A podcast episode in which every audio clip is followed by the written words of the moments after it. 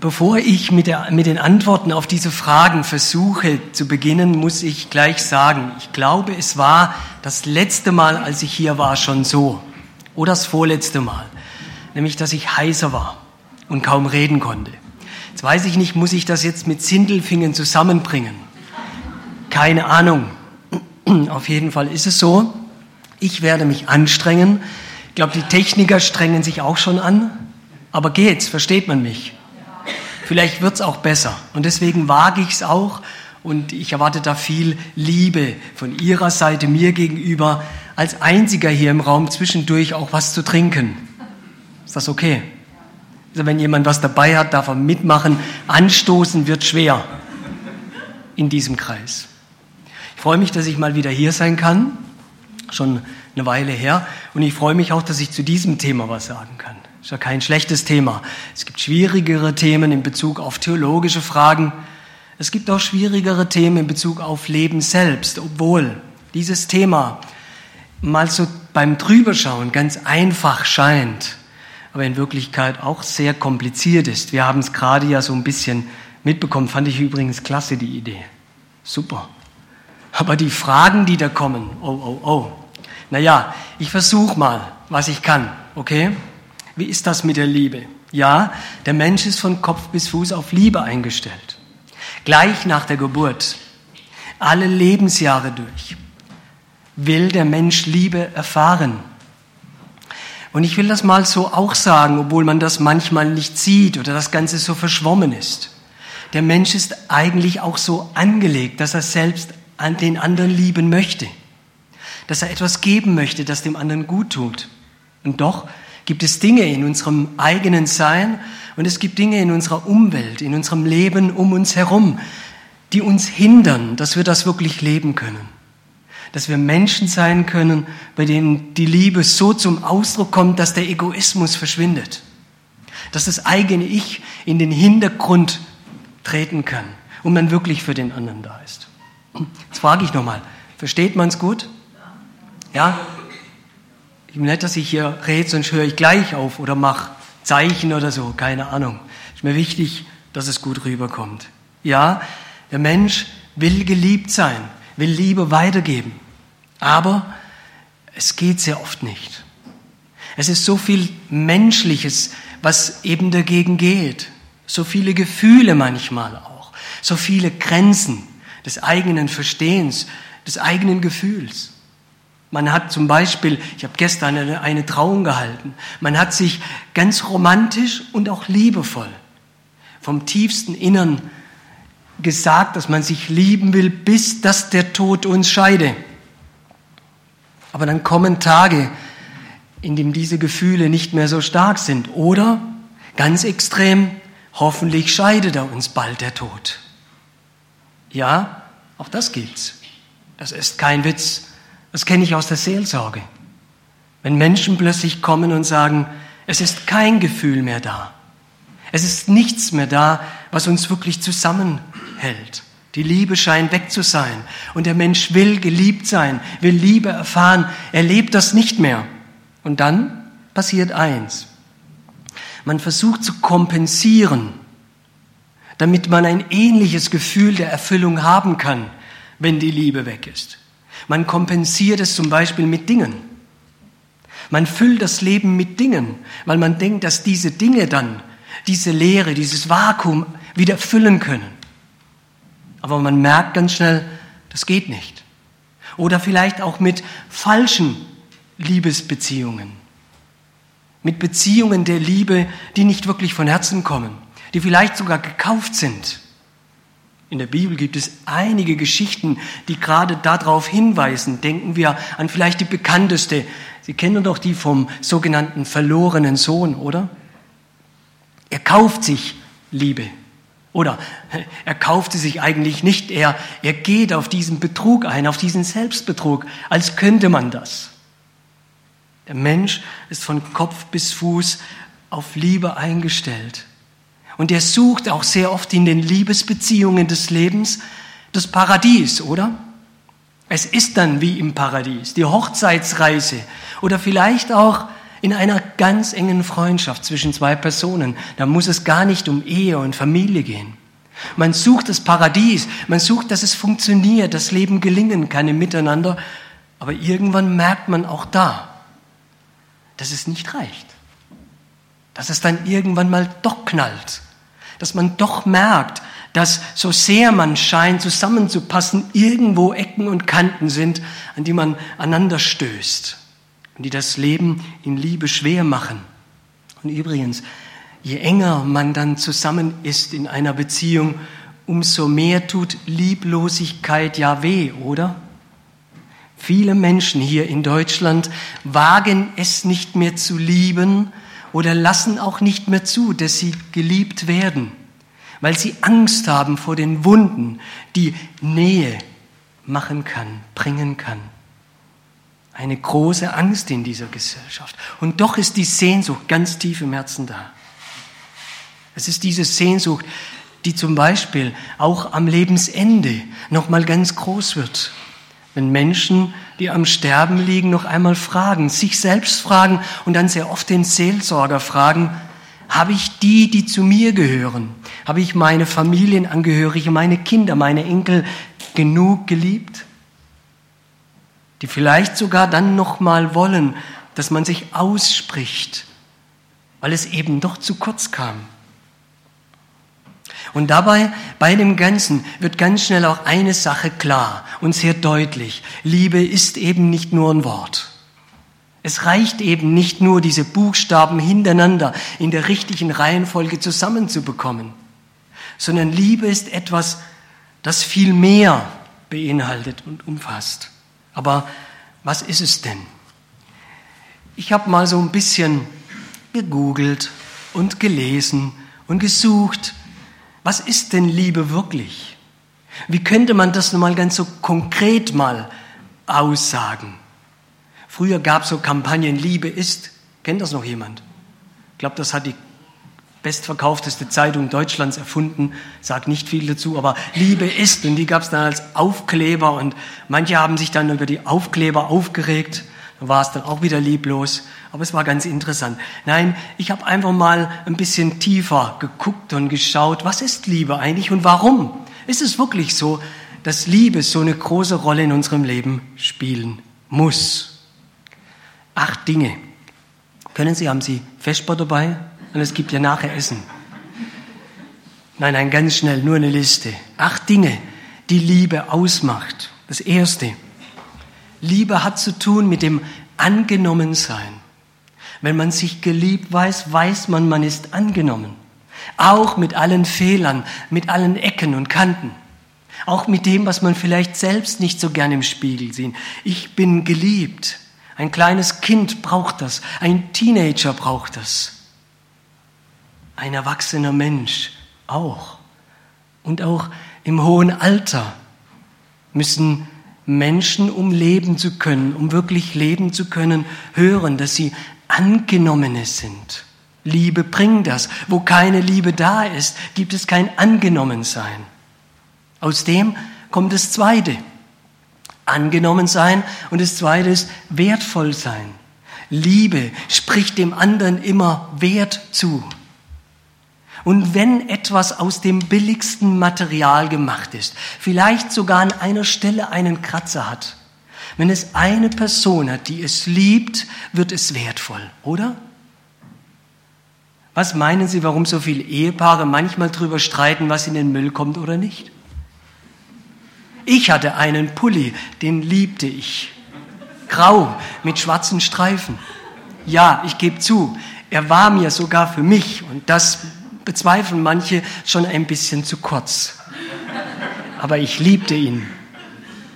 Er war für mich wertvoll, wertvoller wie jeder neue tolle Pulli. Und dann war er weg. Ich sage Ihnen nicht, wer es war. Liebe macht wertvoll. Und dann ist es egal, wie viele Menschen es sind. Und wenn nur einer da ist, der mich liebt, dann weiß ich, ich bin wertvoll, oder? Angenommen sein, wertvoll sein. Und das dritte ist sicher sein. Liebe schenkt Sicherheit. Wer geliebt ist, der weiß, dass er umsorgt ist, dass da immer einer da ist, der denkt an mich, der will, dass es mir gut geht, dass ich sicher sein kann. Das vierte, zufrieden sein. Menschen, die viel haben, sind deswegen sehr oft so unzufrieden, weil sie keine Liebe haben. Liebe macht zufrieden, auch wenn vieles andere nicht da ist. Wie viele Haushalte, wie viele Familien auf dieser Welt leben am Existenzminimum, aber es ist Liebe da und sie leben zufriedener als viele Familien, viele Leute, die alles haben. Ist das nicht so? Angenommen sein, wertvoll sein, sicher sein, zufrieden sein. Und dann kommt noch was dazu. Liebe gibt Sinn. Wenn nur einer mich liebt, weiß ich, dass es Sinn macht, dass ich hier auf dieser Welt bin. Wenn nur einer ein Ja zu mir sagt, weiß ich, dass mein Leben nicht umsonst ist. Wenn nur einer in seiner Liebe mich als Gegenüber braucht, dann weiß ich, ich bin hier am richtigen Platz. Das sechste, Liebe macht auch frei. Frei sein. Das ist doch schön, oder? Wenn man geliebt ist, weiß man auch, jetzt muss man nichts bringen, jetzt muss man nichts leisten, jetzt muss man nicht auch noch gut dastehen, sondern man ist geliebt. Vielleicht wird man dann dadurch motiviert, gut dazustehen, etwas zu bringen und zu leisten, aber zuerst einmal gilt es, du bist geliebt, also bist du frei. Frei zu sein, wer du wirklich bist. Oh, das ist viel wert, oder? Ach, Übrigens, wenn jetzt jemand sagt, wann kommt die Bibel? Kleiner Tipp am Rande. All diese Dinge, die zeigt uns die Bibel. Und sie zeigt uns, was nachher schon noch kommt. Dass all diese Dinge auch, nein, nicht auch, gerade nur ganz stark und ganz als ganzes Paket in Gott zu finden sind. Es ist seine Liebe, die uns frei macht. Aber ich gehe weiter, ich, gehe weiter. ich habe noch zwei. Siebtens, Trost. Da, wo Liebe ist, ist Trost. Wissen Sie, auch Trost sind nicht einfach nur Worte. Aber wenn mir jemand Trost zuspricht, von dem ich weiß, dass er mich liebt, dann hat dieser Trost eine ganz andere Tiefe und Bedeutung, oder? Ansonsten wird jeder sagen, ja, schöne Worte, aber was bringt das mir? Und das achte dieser langen Liste. Ich werde es nachher beim Rausgehen jeden abfragen. Alle acht. Liebe bringt auch Hoffnung. Liebe bringt Hoffnung. Da wo Liebe ist, da sieht man weiter. Da wo Liebe ist, kommt man heraus vom Licht, äh, vom Dunkel ins Licht, von der Enge in die Weite. Man weiß, dass da wo Liebe ist, das Morgen auch noch Sinn macht. Es lohnt sich weiter zu leben. Viele Menschen, die heute Selbstmord begehen auf dieser Welt und auch hier in Deutschland, tun das nicht, weil etwas an einem Punkt gekommen ist, wo sie nicht weitersehen. Nein, das ist nur die Folge des eigentlichen Grundes. Es ist nicht genug Liebe da, die sie hält und die ihnen Hoffnung gibt. Acht gute Gründe, oder? Und das sind auch acht Gründe, die zeigen, warum wir und das ist schon mal so eine kleine Antwort. Warum wir so angelegt sind. Dass wir Liebe brauchen, dass wir gar nicht anders können. Nur, diese Liebe, die all diese Dinge bringt, ist selten geworden, oder? Ist das nicht so? Selbst wenn Menschen uns manchmal sagen, ich liebe dich, ich mag dich, dann ist doch sofort in uns ein Fragezeichen da. Meint er das wirklich so? Ist das wirklich ehrlich gemeint? Da gibt es Menschen, die lieben uns nur oder die sagen das nur, weil sie uns was verkaufen wollen. Kennen Sie solche? Da gibt es Menschen, oh, passend zu heute, darf ich das? Die sagen, sie lieben uns, weil sie unsere Stimme brauchen. Keine Partei genannt, gut, gell? Weiß das nicht so? ich bin sehr dafür, dass Sie, wenn Sie es nicht gemacht haben, heute noch wählen gehen. Ich glaube auch, dass das eine Verantwortung, Verantwortung ist, die gerade wir Christen haben. und wir sollten sie nutzen. Klammer zu. Ich mache weiter. Diese Liebe ist selten geworden. Übrigens, das steht auch schon in der Bibel. In Matthäus 24, Lukas 21, Markus 13, in den sogenannten Endzeitreden Jesu, sagt Jesus, dass am Schluss der Zeiten vieles passieren wird. Kriege, äh, Erdbeben, Krankheiten. Aber eine Sache kommt auch zwischendrin vor. Da heißt es nämlich, und die Liebe wird in vielem erkalten. Es wird weniger. Sie wird weniger intensiv. Wer mich kennt, der weiß, ich bin keiner, der sagt, früher war alles besser. Aber an dieser Stelle muss ich sagen, die Liebe in dieser Menschheit, in dieser Geschichte wird wie, das ist wie eine Kurve, die nach unten zeigt. Es wird kälter in dieser Welt. Deswegen wird es auch unsicherer in dieser Welt. Deswegen hat es auch weniger Trost in dieser, dieser Welt. Wissen Sie es noch? Alle acht Punkte. Es wird weniger. Und manchmal, manchmal kommt es sogar so weit, dass es Menschen gibt, die Angst haben, zu lieben und geliebt zu werden, weil sie nie sicher sind, ob das alles wirklich so von Herzen gemeint ist. So, kurze Pause für mich. Gucken Sie ein bisschen rum. Ah, das tut gut. Ich lese was aus der Bibel. Dieses Kapitel ist ganz aktuell. Römerbrief Kapitel 13. Am Anfang von Kapitel 13 steht was über die Wahl heute. Wenn Sie nachher heimkommen, lesen Sie bitte Römer 13 ab Vers 1. Okay? Hausaufgabe. Aber dann, ab Vers 8 im Römerbrief Kapitel 8, äh, 13 steht, bleibt niemand etwas schuldig. Ich lasse jetzt keinen die Hand heben. Wer hat Schulden? muss keiner jetzt die Hand heben, paar grinsen schon, ein paar gucken auf den Boden, klar. Da heißt es, bleibt niemand etwas schuldig und dann kommt, was ihr einander jedoch immer schuldet, ist Liebe. Oh, oh, hart, oder? Was ihr einander jedoch immer schuldet, ist Liebe. Es ist ein großer Anspruch, der, der, der, den die Bibel hier erhebt an uns. Wir schulden uns etwas immer und immer wieder und darf ich sagen, immer wieder neu. Es ist eine Schuld, die nie ganz abbezahlt wird. Die Schuld, den anderen zu lieben. In der Familie, in der Ehe, in den Beziehungen des Alltags, zu den Eltern, die vielleicht alt geworden sind, die man vielleicht auch nicht mehr versteht, indem wir sie ausdrücken, wie sie das Leben verstehen. Ach, auch in der Gemeinde Seid niemand etwas anderes schuldig als das, was ihr immer schuldig sein werdet, nämlich euch zu lieben. Euch das zu bieten, dass der andere diese acht Dinge, die ich vorhin nannte, ich nenne sie am Schluss nochmal, dass er diese Dinge erfahren kann, dass er sich durch euch so fühlt, dass er das in seinem Leben hat. Aber wie machen wir das? Übrigens, da sagt die Bibel hier ganz klar, es geht im Leben nicht einfach darum, dass wir den anderen leben lassen, sondern dass wir ihn lieben, in Liebe begegnen und zeigen, dass er es wert ist, hier auf Erden zu sein, durch uns. Nochmal, aber wie? Wie soll ich das machen? Übrigens auch hier nochmal, ich habe das selber so oft gehört bei Menschen kurz vor dem Ende ihres Lebens, dass sie wirklich gefragt haben, habe ich genug geliebt? Wissen Sie, vor kurzem hatte ich ein Treffen mit einem Menschen, den ich sehr schätze.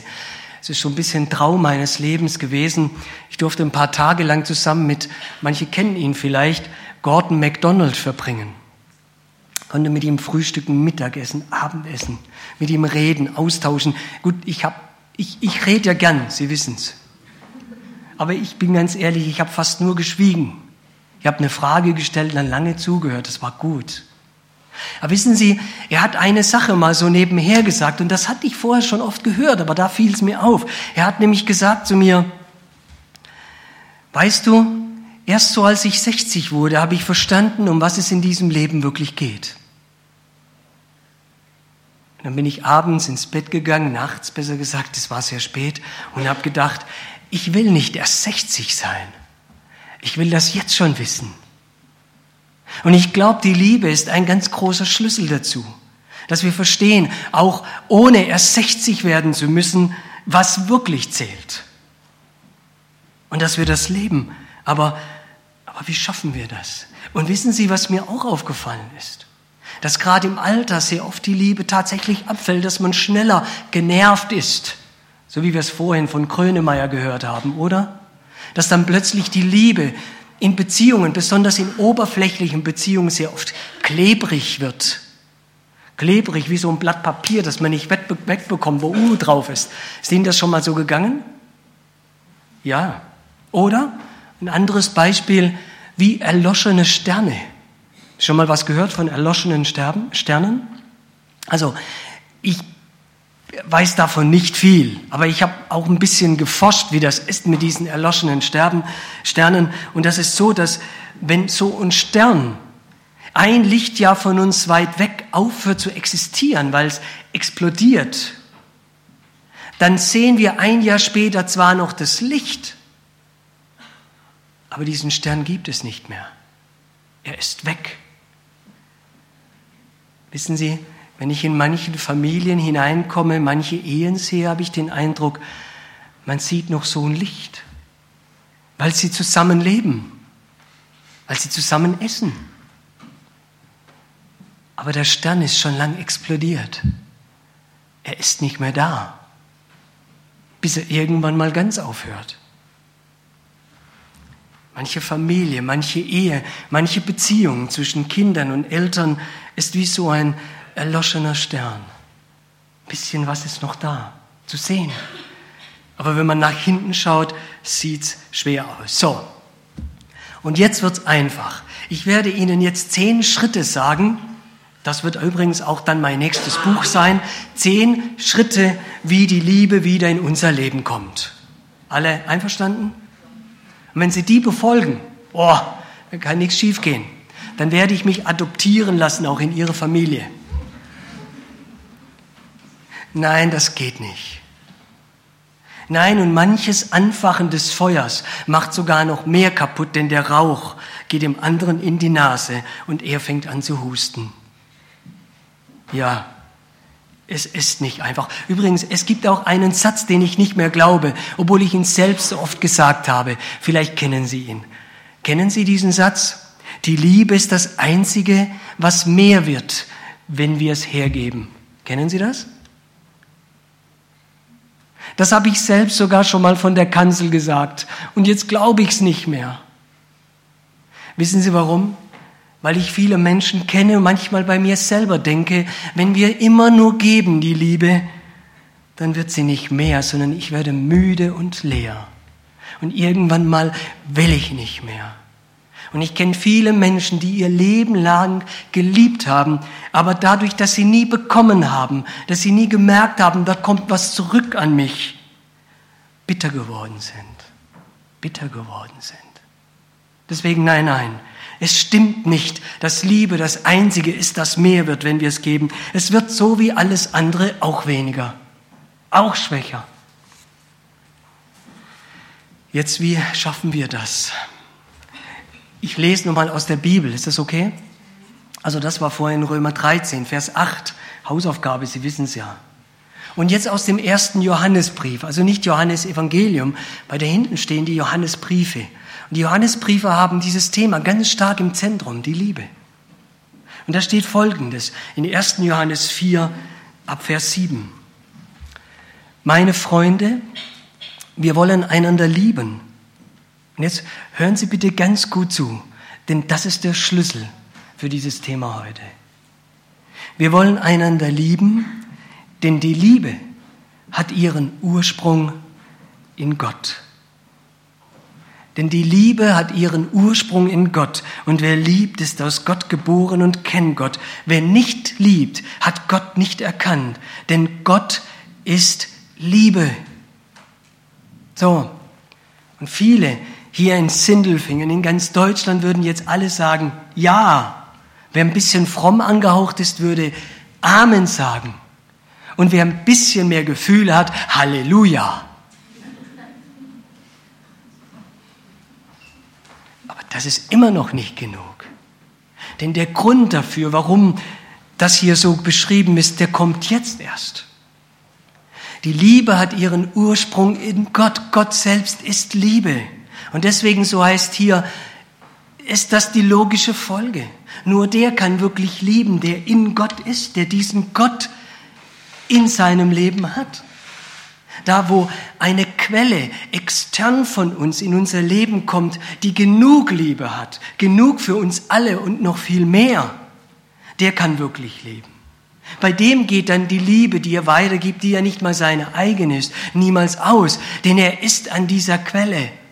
Ach, wir haben so einen Kaffeeautomaten daheim. Haben Sie auch einen? Toll.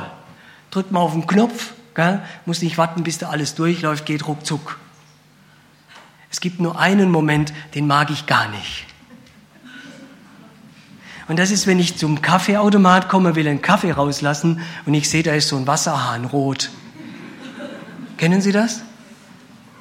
Nachfüllen. Und ich freue mich, wenn gerade meine Frau zum Kaffeeautomat geht, wenn das so ist. Dann muss sie nachfüllen.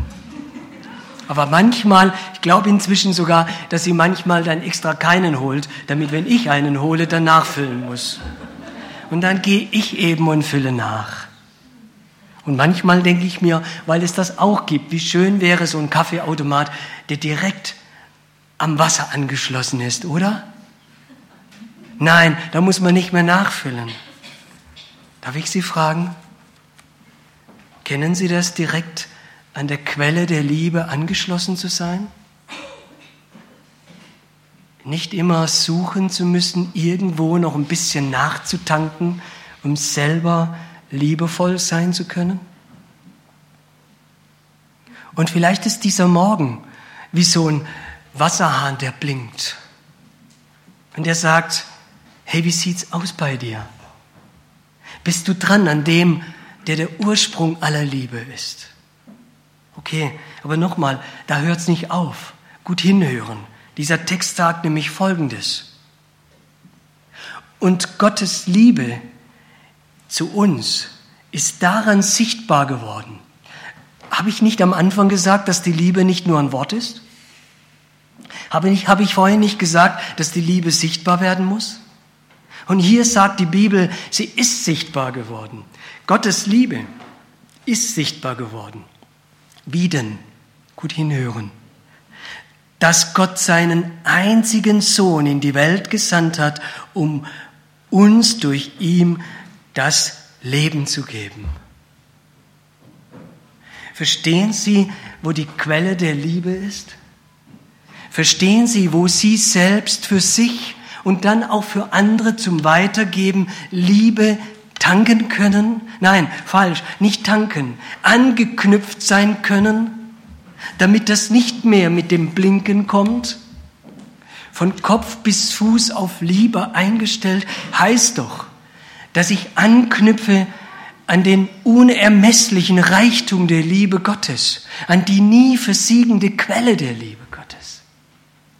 Und dass ich weiß, wenn ich nichts mehr zu lieben habe, ist seine Liebe in mir eine Kraft, die nie ausgeht. Wissen Sie es noch, die acht Dinge? Als Gott seinen Sohn am Kreuz sterben ließ, hat er gesagt, ich nehme dich an. Trotz deiner Fehler, trotz deiner Schuld und Sünde, trotz all dem Dreck in deinem Leben, ich nehme dich an wie der Vater, der den verlorenen Sohn umarmt, als er noch nach Schweinemist riecht. Das ist die Liebe Gottes. Du bist angenommen, so wie du bist, so wie du kommst, darfst du kommen. Er hat Liebe genug. Ein anderes Wort für Liebe, das damit zusammenhängt im Neuen Testament, in der Bibel ist Barmherzigkeit und Gnade. Und da heißt es, er ist reich an Barmherzigkeit. Da geht's nicht aus. Eine Frau kam zu mir und sagte, da gibt es nicht genug Gnade und Vergebung für mich. Wenn Sie wüssten, was in meiner Vergangenheit liegt, Sie würden das nicht tragen, ertragen, junger Mann. Ich habe mich gefreut über den jungen Mann. Wie gesagt, Sie haben recht, ich kann das nicht ertragen. Aber Christus hat es für Sie schon getragen, angenommen. Und Christus macht uns durch seine Liebe wertvoll. Wenn Gott selbst alles gibt, wie wertvoll muss ich sein, oder? Und wenn du heute Morgen hier sitzt und weißt, dass du jedes Mal, wenn du in den Spiegel schaust, denkst, ich bin nichts wert, dann lass dir das eine sagen, du warst Gott alles wert. Nicht nur einen frommen Satz vom Himmel, sondern seinen Sohn hat er am Kreuz sterben lassen für dich. Du darfst sicher sein, weil seine Liebe ein Ja-Wort über dein Leben ist. Weil er Geborgenheit gibt, eben weil es nicht nur ein Wort ist, sondern viel mehr. Du kannst auch zufrieden sein, so wie mir mal jemand sagte in Ecuador, ein armer Mann, der kaum was hatte, der jeden Tag schauen musste, dass er das verkaufen kann, was er gemacht hatte, damit er für seine Familie was zu essen hat. Und er sagte, wenn ich auch nichts mehr habe, habe ich immer noch alles, denn ich habe Christus. Oh, das ist eine Wahrheit. Das ist eine Weisheit. Das ist etwas. Denn man kann uns alles nehmen, nur die Liebe Gottes in Jesus Christus nicht. Und deswegen kann ich zufrieden sein, auch wenn ich nichts mehr habe. Und es macht wieder Sinn für mich zu leben. Seine Liebe gibt den Sinn in mein Leben hinein. Und jetzt kann ich tun, was hier steht im ersten Johannesbrief. Jetzt kann ich den anderen lieben, auch wenn er komisch ist. Na, hier in Sindelfingen sind alles doch recht passable Leute. Aber ich kenne komische. Sie auch? Also ich habe sogar mal gehört, dass jemand gemeint hätte, ich wäre komisch. Kann ich mir gar nicht vorstellen. Gottes Liebe macht mich, macht sie frei. Frei zu wissen, ich kann vor Gott bestehen, ich kann zu Gott kommen, ich kann mit ihm reden, ich kann ihm hören in seinem Wort. Es macht mich frei, Entscheidungen im Leben zu treffen, mein Leben zu planen. Ja, es macht mich frei. Und Gottes Liebe tröstet mich, wenn ich nicht mehr weitersehe. Wenn ich nicht mehr sehe, was morgen kommt. Ich weiß, sein Trost ist heute da. Dein Stecken und Stab trösten mich. Und es ist seine Liebe in Jesus Christus, die mir Hoffnung gibt. Ich weiß nicht, was morgen kommt, aber eins weiß ich. Soll ich es Ihnen verraten? Soll ich es Ihnen verraten oder nicht? Nicht? Gut, machen wir weiter. Habe noch genug andere Sachen. Können so weitermachen. Also Sie denken jetzt hoffentlich ist er bald fertig. Ich bin auch bald fertig. Ich weiß, viele haben gedacht, der ist heute heißer, er macht kürzer. Nein, nein, nein. Es macht Spaß. Ich weiß nicht, was morgen kommt, aber ich weiß, dass seine Liebe morgen genauso groß und stark ist wie heute und wie sie gestern war. Und das reicht mir. Das ist mir genug. Das ist mir mehr als genug. Und wenn ich wüsste, was morgen kommt, wenn ich nicht wüsste, dass seine Liebe morgen da ist, ich wollte das morgen nicht erleben. Aber weil ich das weiß, weil ich weiß, dass er der Ursprung der Liebe ist und weil ich weiß, dass er in Jesus Christus seine Liebe bezeugt hat, nicht nur von den Wolken runtergerufen hat, sondern seinen Sohn für mich hat am Kreuz sterben lassen, alles gegeben hat.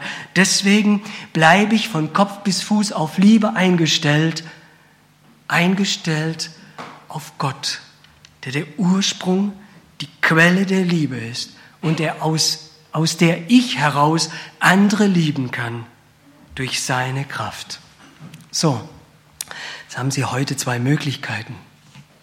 Sie gehen heim und machen selber weiter und merken plötzlich, es reicht ja gar nicht. Ich will geliebt sein und ich will andere, anderen diese Liebe weitergeben, aber es reicht einfach nicht. Dann lassen Sie sich doch ein heute Morgen zum ersten Mal oder ganz neu auf das Angebot der Liebe Gottes in Jesus Christus. Schlagen Sie die ein in die Hand des einen, der sein Leben für Sie gegeben hat. Jesus selbst hat gesagt, es gibt keine größere Liebe als die, wenn man sein Leben lässt für seine Freunde. Er hat es getan, für Sie und für mich. Amen. Ich möchte gerne beten. Wir stehen auf dazu.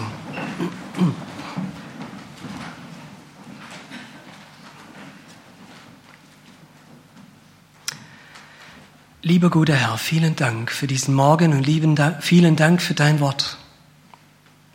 Vielen Dank, dass dein Wort so klar ist, dass es da keine Zweifel gibt, aber dass das, was da steht, in einfachen Worten in unserem Leben erfahrbar ist werden kann.